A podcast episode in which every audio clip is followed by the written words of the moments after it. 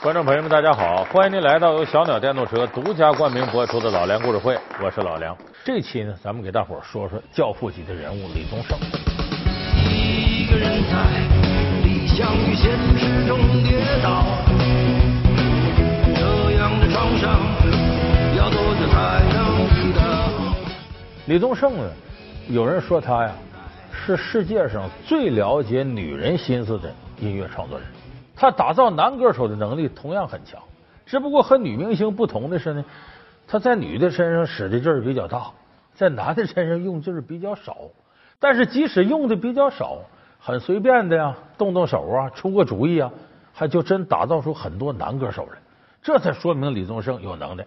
为啥我说他很随便的就能打造出来一些男歌手？你看，周华健是他从麻将桌上捡回来的。那个五月天是他从废纸篓里捞出来的，他随随便便的把个不会唱歌的成龙都弄成能开演唱会了。那咱们今天就说说李宗盛捧红的这些男人们。他是情歌大师，打造了无数经典金曲；他是金牌制作人，是专辑大卖的保证；他是音乐教父，捧红了众多实力歌手。那么，李宗盛是如何在棋牌桌上发现好声音周华健的？又是如何在废纸篓里捡来摇滚天团五月天？老梁故事会为您讲述李宗盛与他捧红的男人们。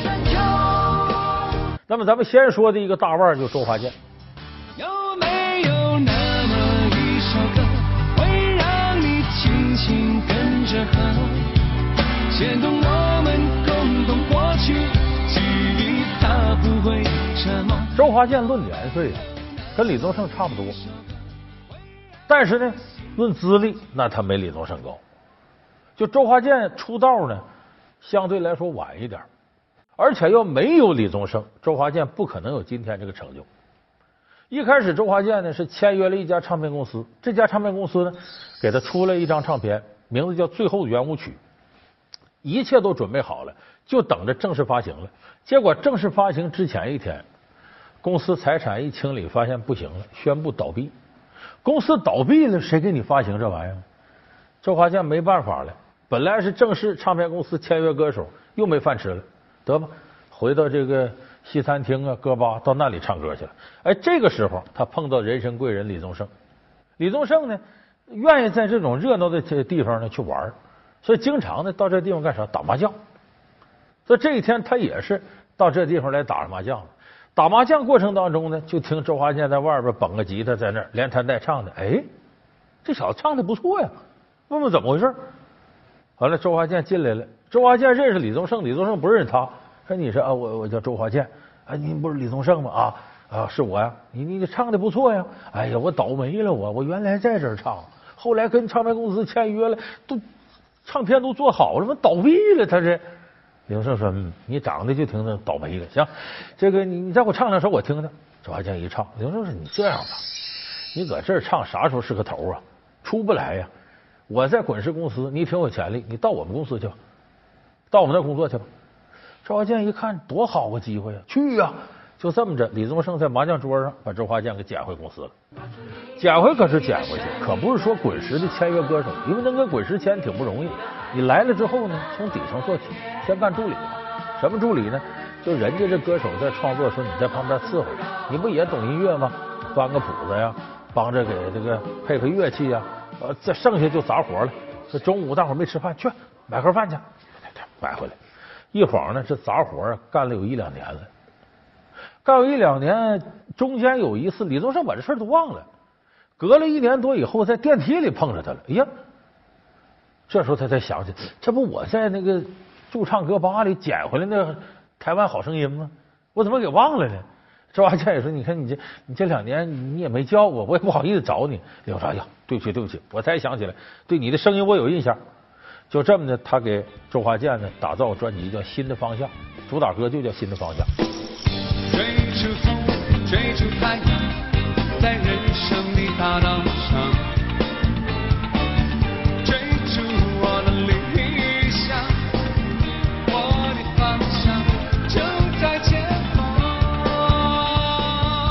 这歌当时在台湾一下火了，这开始周华健才开始正式开始火起来。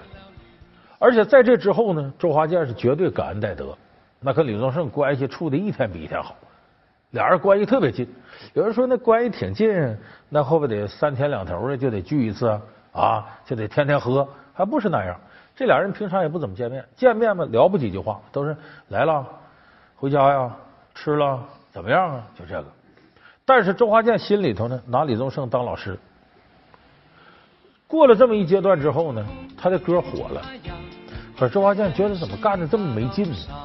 就找这个李宗盛说：“大哥，你看看我现在我有点名气了，我觉得这么没意思，没以前有意思。”李宗盛说：“你关键呢，原来你为什么兴兴头头干这些事儿？你饿呀，你啥也没有啊，也没名也没利。现在呢，出点小名了，挣点钱了，原来那生活状态呢已经没了，那个生活状态没了，你那种激情也没了。”你要真想再有长进呢，你得找新的突破点。因为你现在这么唱下去，你只会越来越完蛋。你得找新的突破点。哎，一语点醒梦中人。这李宗盛作为大哥一点醒他，哎呀，可不是嘛！我那目标定太低，那我再定个高点目标吧。什么目标呢？他就奔李宗盛看齐了。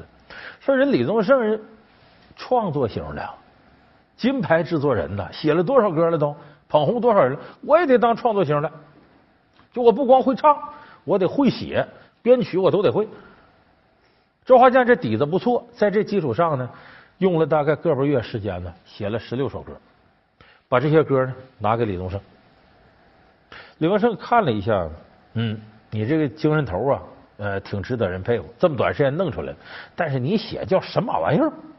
李宗盛把这些歌给批的一塌糊涂，给他退回去十四首，留下了两首，说这两首啊，给你改改还能用。李后来李宗盛帮了他忙，周华健在这个基础上反复改这两首歌什么呢？第一首歌是《朋友一生一起走，那些日子不再有》，大伙都知道这周华健有名的朋友。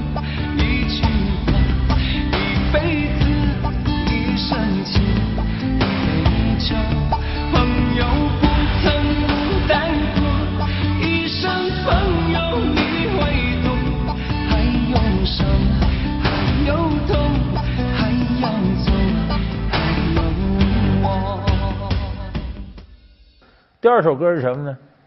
亲亲我的宝贝，听过吧？嘿，啦啦呼啦啦，还有上面写你的名字，啦啦呼啦啦，最后还要平安回来，回来告诉你那一切，亲亲我的宝贝。这两首歌在当时流行程度不得了，在这个咱们大陆这边，你到卡拉 OK 厅你点播准有这歌。这周华健算成名曲，所以这都是在李宗盛带动之下，一步一步，周华健也走上了创作型歌手这条道。那么周华健呢，跟李宗盛呢，他也不外道。李宗盛经常对他的创作上可以说指手画脚，你这不对那不对。有一次呢，这个李宗盛啊，听到日本有一个叫恰恰和飞鸟组合的一首歌，叫《男女》，他听了这个旋律，哎呀，这好，这旋律太优美了，咱把这旋律搬过来填上词就好歌。这个咱可别说抄袭，因为港台有很多音乐是用的日本和韩国的流行音乐的曲调，这个量特别大。咱举个例子吧，周华健后来有歌《花心》。花的心藏在蕊中，恐怕花期都错。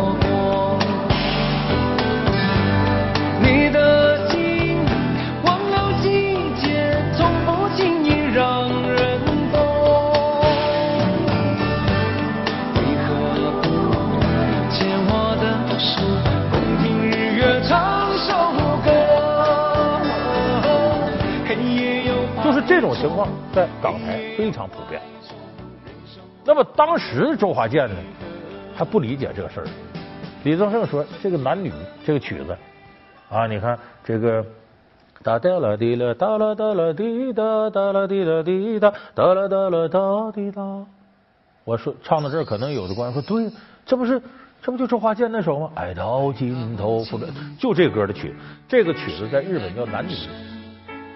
当时李宗盛就说：“把这个拿过来，你添上词儿，准能唱火。”就这么的跟老板说完了，这个周华健把这活就接下来了，就是用这个曲子他填词，然后做一首歌。说李宗盛干嘛去了？李宗盛飞香港了。那阵李宗盛跟林忆莲没结婚，跟他前妻朱卫茵生活在一块。朱卫茵在香港呢做 DJ，这边周华健就开始创作。说好了，第二天就要录制了。他头一天中午还没写出来，下午憋出来一版，老板看完了，玩去不行，什么词儿？周华健没招，给在香港的李宗盛，大哥，你救救我！老板把我那版给否了，我真写不出来。明天就录，这录不了，老板得骂死我。你帮我个忙，今晚上你把歌词给我写出来，行不行？李宗盛说：“你这叫什么玩意儿？这是我这还陪老婆？哎，大哥，你哪天不能陪老婆？你兄弟这多重要，又不能重色轻友。”李宗盛琢磨琢磨，行吧，把这活接过来。接过来这晚上啊，香港的房子跟鸽子笼子是小。这如果李宗盛在这个卧室这边创作，影响他太太睡觉。没招了，等他太太睡着了，李宗盛去哪儿？去卫生间，坐马桶上写着歌，什么词儿呢？爱到尽头，覆水难收，爱悠悠，恨悠悠。他为什么写这几句？李宗盛不满意，那我写下来。我说你既然这时候这么着急要，我也管不了那么多，反正你唱丢人是你，我就写个俗到家烂到家的。你看，爱到尽头，覆水难收，爱悠悠，恨悠悠，多俗的词儿。他把这个开头写出来了，往下。这词儿就憋不出来了。哎呀，这怎么写呀？因为着急嘛，他马上这半夜都十二点了，得交稿了，这着急。哎，他在这种情况憋出来了。请你给我多一点点时间，再多一点点问候，不要一切都带走。请你给我多一点点时间。就这种压力之下，他把这真实心情套到里头了。所以把这歌词拿过去呢，老板一看啊，很好，有戏很不错，接受了。所以周华健又一个代表作。诞生了。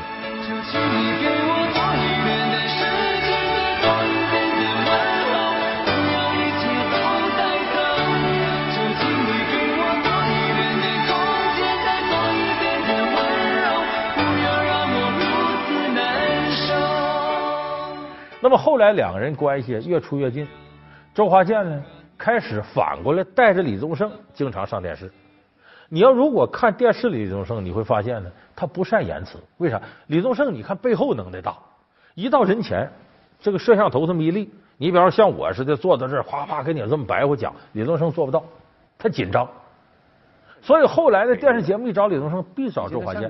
周华健很健谈，而且嘚啵嘚啵又能使包袱，又能说什么，神采飞扬的。包括后期双方组建乐队，有个纵贯线乐队，罗大佑、李宗盛、周华健、张震岳四个人各地演出，哎，周华健都冲在前头。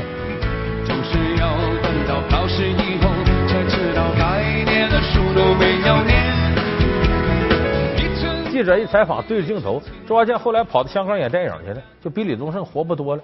所以两个人这个交情呢，等于是李宗盛啊，造就了周华健在乐坛的地位。所以周华健时时刻刻尊重这个大哥，投桃报李。老梁故事会为您讲述李宗盛与他捧红的男人们。老梁故事会是由小鸟电动车独家冠名播出。那我说，从麻将桌上捡回了周华健，从废纸篓里淘换出五月天。五月天，我们大伙儿知道，这在乐队里头算是现在顶级的了。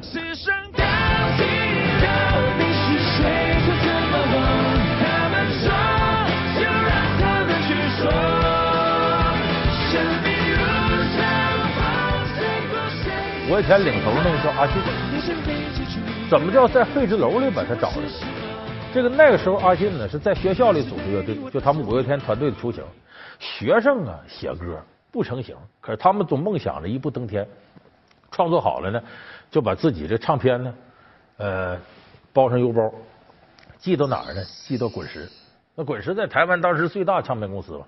寄到滚石呢，就写这个制片呃，就属于唱片制作人收，也没写具体谁收。而且他们最有意思的呢，在这个包裹后边，就唱片那个包装后头写上一句话，什么呢？麻烦听完了再扔，就让你麻烦你听完了再扔。结果寄过去之后呢，滚石唱片公司管收发的拿着包袱就愣了，这什么玩意儿？金牌制作人收，寄给谁呀？咱金牌制作人多了，不知道给谁的。后边麻烦听完再扔，有意思，这破玩意儿，啪就给扔废纸篓里。哎。正好李宗盛那天上班，这个废纸篓他扔进的时候呢，背面朝上，李宗盛过来，没有字儿啊，麻烦听完再扔。哎，就这几个字把李宗盛谢了，这什么玩意儿捡出来？而管收发说这这这里头有唱片，什么不知道谁寄来的。要说打开吧，李宗盛就冲这句话，麻烦听完再扔。这个人还挺幽默，我听听，一听，这就是五月天的声音，好啊！那说这唱的真不错呀，特别有特点了。一看那底下留有电话，行了，李宗盛我找他打电话，那边这阿信接的，阿信啊，你好，你谁呀？啊，我李宗盛啊。那边阿信就乐了，李宗盛，我们还罗大佑呢，李宗盛根本就不信。李宗盛费挺大劲解释，我看了你邮包背后写，麻烦听完再扔。你后边是不是这个？我听你那这个，哎哎呀妈，真是李老师啊，在那边都吓傻了。李宗盛，得得得，你到这个公司来。就这么着，阿信带着他团队到了公司。李宗盛说：“你这声音很有特点，你这创作也不错，你将来有大出。但是呢，我写的歌不适合你。”我那些歌男的女的情了爱了的，该受到资产阶级毒害了啊！不适合你，你们得走自己的路。鼓励这个五月天团队创作自己的路。所以他要如果不从废纸篓里把这捡起来，五月天就再没有机会出现在华语乐坛。所以现在你看五月天作为华语乐坛的一线的团队，那得感谢李宗盛当年从废纸篓里捞这一家伙，而且这耳朵好使，一听觉得他们有发展。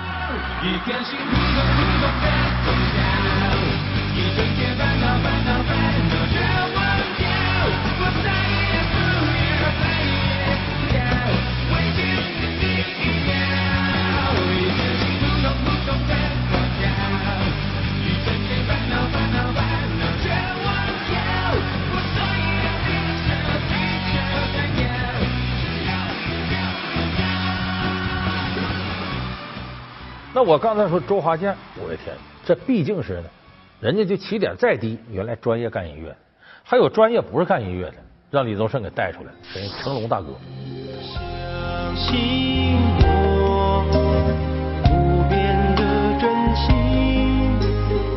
成龙咱们都很熟悉，说成龙为什么后来想唱歌呢？因为啊，像这样的明星呢，经常被电视台请做个综艺节目，或者说宣传的片子，你得去。人家有在台上说你展示一下才艺吧，综艺节目得撑起来。成龙只能我给你打一套。这岁数大了，打的也费劲了。你看那平常拍片子打，你说综艺节目也打，翻跟头再什么，他也不愿意了。哎，他发现你看歌星可省事儿，会唱歌省事儿。可是呢，他这时候一琢磨，我还不行，音乐知识啥也没有。哎，他跟李宗盛关系好，我找我哥们儿去，就找到李宗盛了。李宗盛说：“你来呀，跟我学可是行。”你把你的臭架子得放一放，为啥？你是大腕，世界明星，可是，在音乐领域啊，小学生，你啥都不是。到我这，我说啥你得听啥，听着没有？成龙说行吧，就这么着。李宗盛呢，就给他写歌。梁文说一开始弄啊，你自个儿干不了，我得找腕给你搭起来，找一个腕给你搭，你俩对唱，就把你烘托起来了。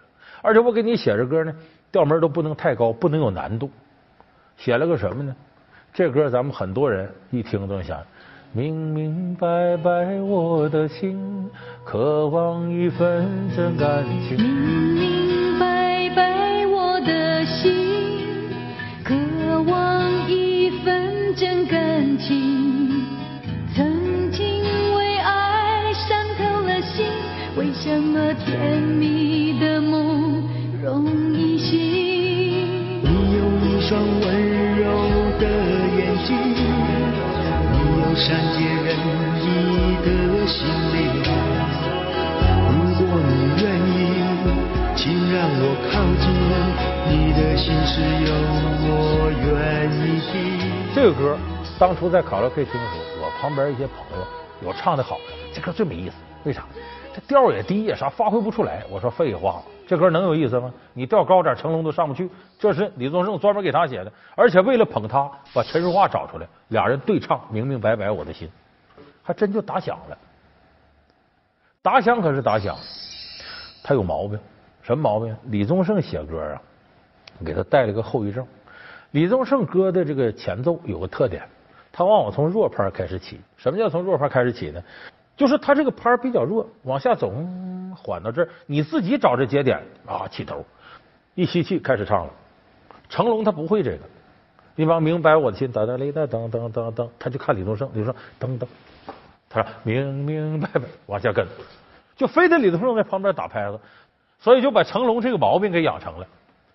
到后来，成龙呢决心呢，我不能依赖这个，在李宗盛激励之下，他真认真学习演唱的技法这些东西。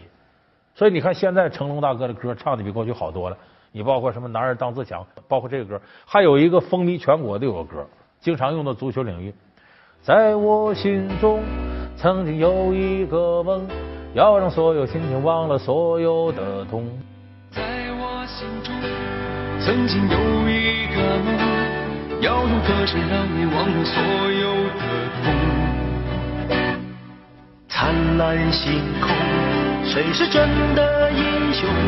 平凡的人们给我最多感动。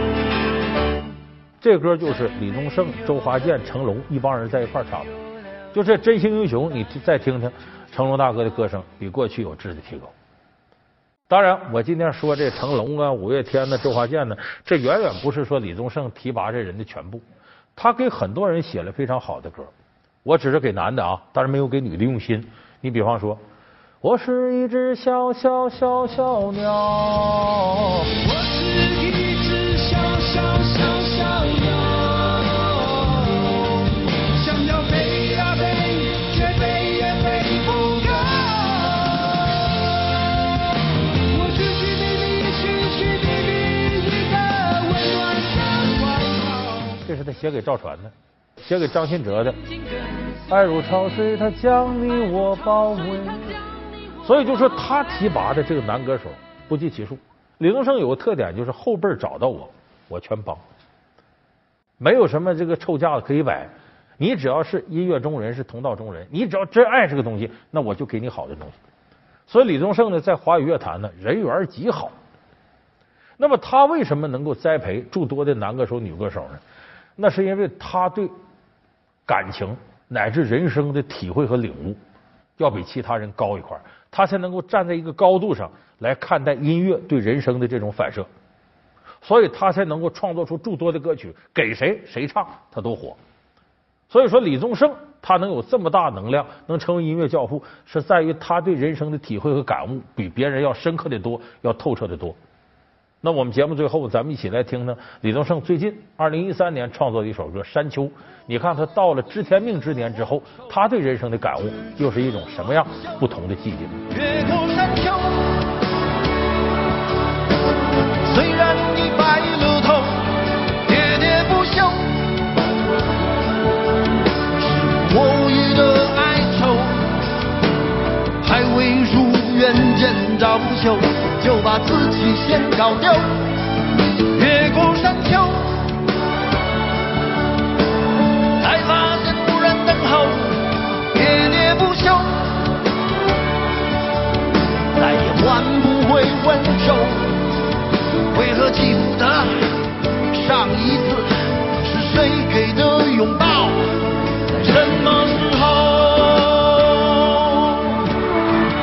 对放炮仗，传统的背后究竟有怎样的传说？